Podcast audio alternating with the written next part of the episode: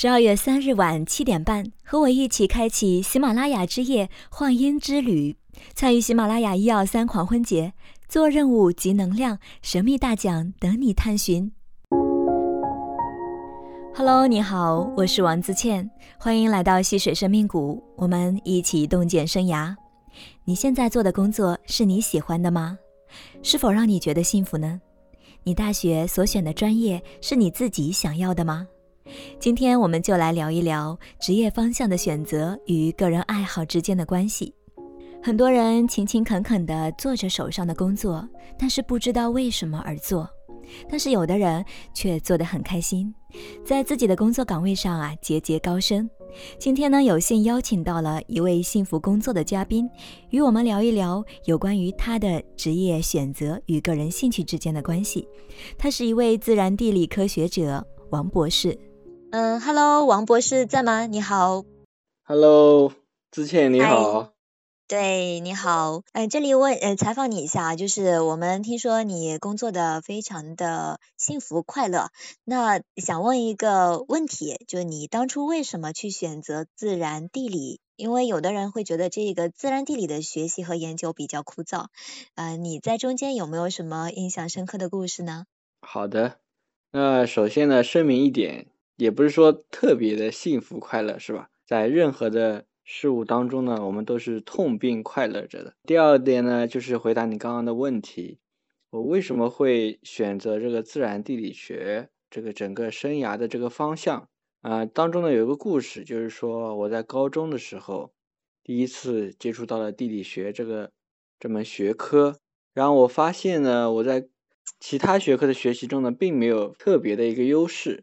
但是只有在这个地理学的学习的过程中，我发现呢，这个非常的得心应手，这个没有花很多时间，但是呢，也获得了很好的成绩。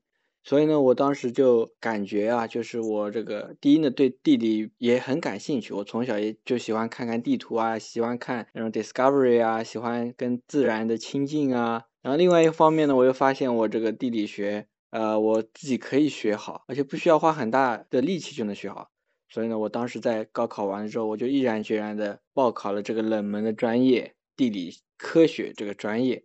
然后到了大学里面呢，随着不断的学习，又逐渐的深化，后来又选择了地自然地理科学的硕士，最后呢，又去上海读了这个自然地理学的博士。啊，现在呢，也是在从事相关的地球科学的研究。呃，我的观点是，就是我们在做生涯的选择过程中呢，还是要以自己的兴趣为主。好了。嗯，其实你是因为从小对于地理的兴趣，还有发现了自己在地理方面有异于常人的特长，哎，所以选择了我们的地理专业，对吗？对。嗯，那另外呃，因为我们今天的主题是有关于幸福工作嘛，那你觉得幸福工作的法则可以是什么呢？有没有什么小故事可以跟我们分享呢？很多人把工作当成了一个谋生的手段。呃，但是呢，我觉得并不是这样子的，因为，因为我们毕竟工作的话，我们这个人的一生当中可能有呃一半的时间在工作吧，人生一半的时间都，如果你把这个工作当成一个谋生的工具的话，你会很痛苦，你每天都会想着，呃，白天一睁眼你就去干一件如果你不喜欢的事情的话，你会很难受，所以我一直认为，这个我们要从事我们感兴趣的工作。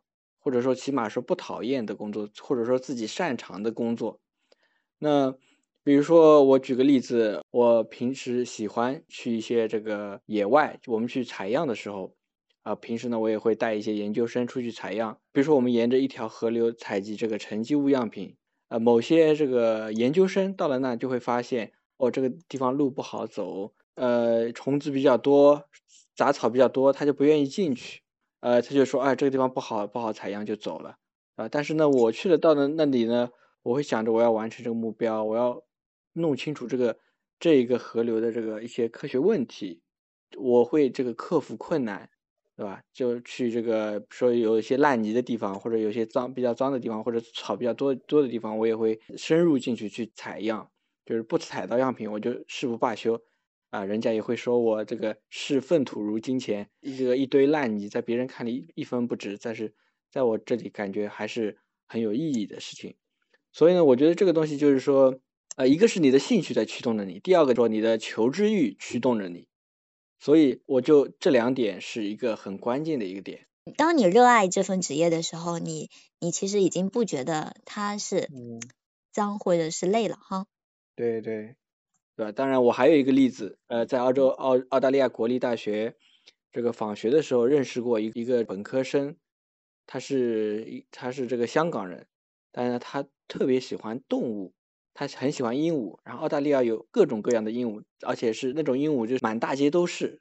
这个你房子外面的树上、马路上很多都能随处可见鹦鹉，就喜欢这些动物嘛。澳大利亚的这个动物原生态环境很好。然后呢，他暑假里我听他动物园，香港的动物园去做志愿者。当时我还问问他说：“你去动物园干嘛呢？”他说：“就是去铲铲屎，然后喂喂动物。”我说：“哇，这么辛苦的工作，嗯，你还是一个志愿者，你去做做了多久啊？”他说：“我去干了一两个月。”我说哇，你你会为为什么？我说换成我的话，我是不愿意去的，在一个又脏又臭的环境下面，对吧？但他说他就会，他说那两个月是他他每天都过得很幸福，因为他每天都可以去跟他喜欢的那些动物去亲近，甚至去喂它，然后呢跟那些动物培养感情，然后呢跟可以近距离接触这些动物呢，他的这个兴趣爱好吧。所以说他那两一两个月他也没觉得这个又又脏又臭。这个工作很辛苦，所以呢，根据以上两个故事，这个幸福的工作的话，第一点就是要从事自己喜爱的工作；第二点呢，自己要有原生的一个驱动力，比如说我要解决这个问题，我想要知道这些东西，所以我的内在的驱动力促使着我去工作的时候，我就不会觉得痛苦了，反而是一种享受的一个过程。对。嗯，所以其实有很多类似的故事啊，就像袁隆平一样的，他也沉迷于这个水稻的杂交，呃，不能自拔，最后呢，还是为我们的科学事业付出了很大很大的贡献啊。我们也听说啊，就王博士也发了一篇非常好的 Nature 文章，嗯，也为我们的这个科学事业做出了一些贡献啊。这个也有些学者会去研究这个这个猴子的粪便，比如说他通过检测里面的微塑料的含量来。来这个做这个微塑料对这个生物的影响。当你热爱这份职业的时候，你你其实已经不觉得它是脏或者是累了哈。对对，并没有在 Nature 上发文章，Nature 是顶级期刊，我没有发，只是在那个 Science of Total Environment 环境学的一个期刊上发表了一篇关于微塑料的文章。样品是比较宝贵的，是在巴丹吉林沙漠里面采到的。哦。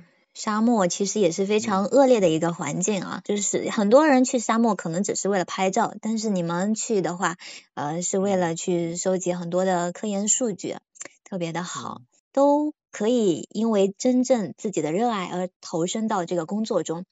呃，如果我们把工作的任务当成自己的事业来做呢，有时候领导安排的任务，哎，正好是我们自己想要做的事情，那就可能做起来不是那么累了。对对。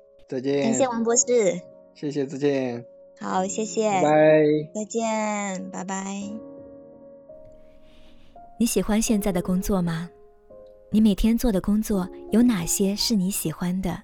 有哪些只是为了应付差事而去做呢？喜欢与不喜欢的事情，在一天八小时的占比有多少呢？能否重新调整一下，让我们自己过得更舒服些？我们无法改变自己的过去，但是却可以从过去觉察到自己曾经的热爱，重新规划自己的未来。欢迎留言给我，感谢您的收听。因为洞见，所以感悟；因为共生，所以共鸣。溪水生命谷与你同行，我们下期再见。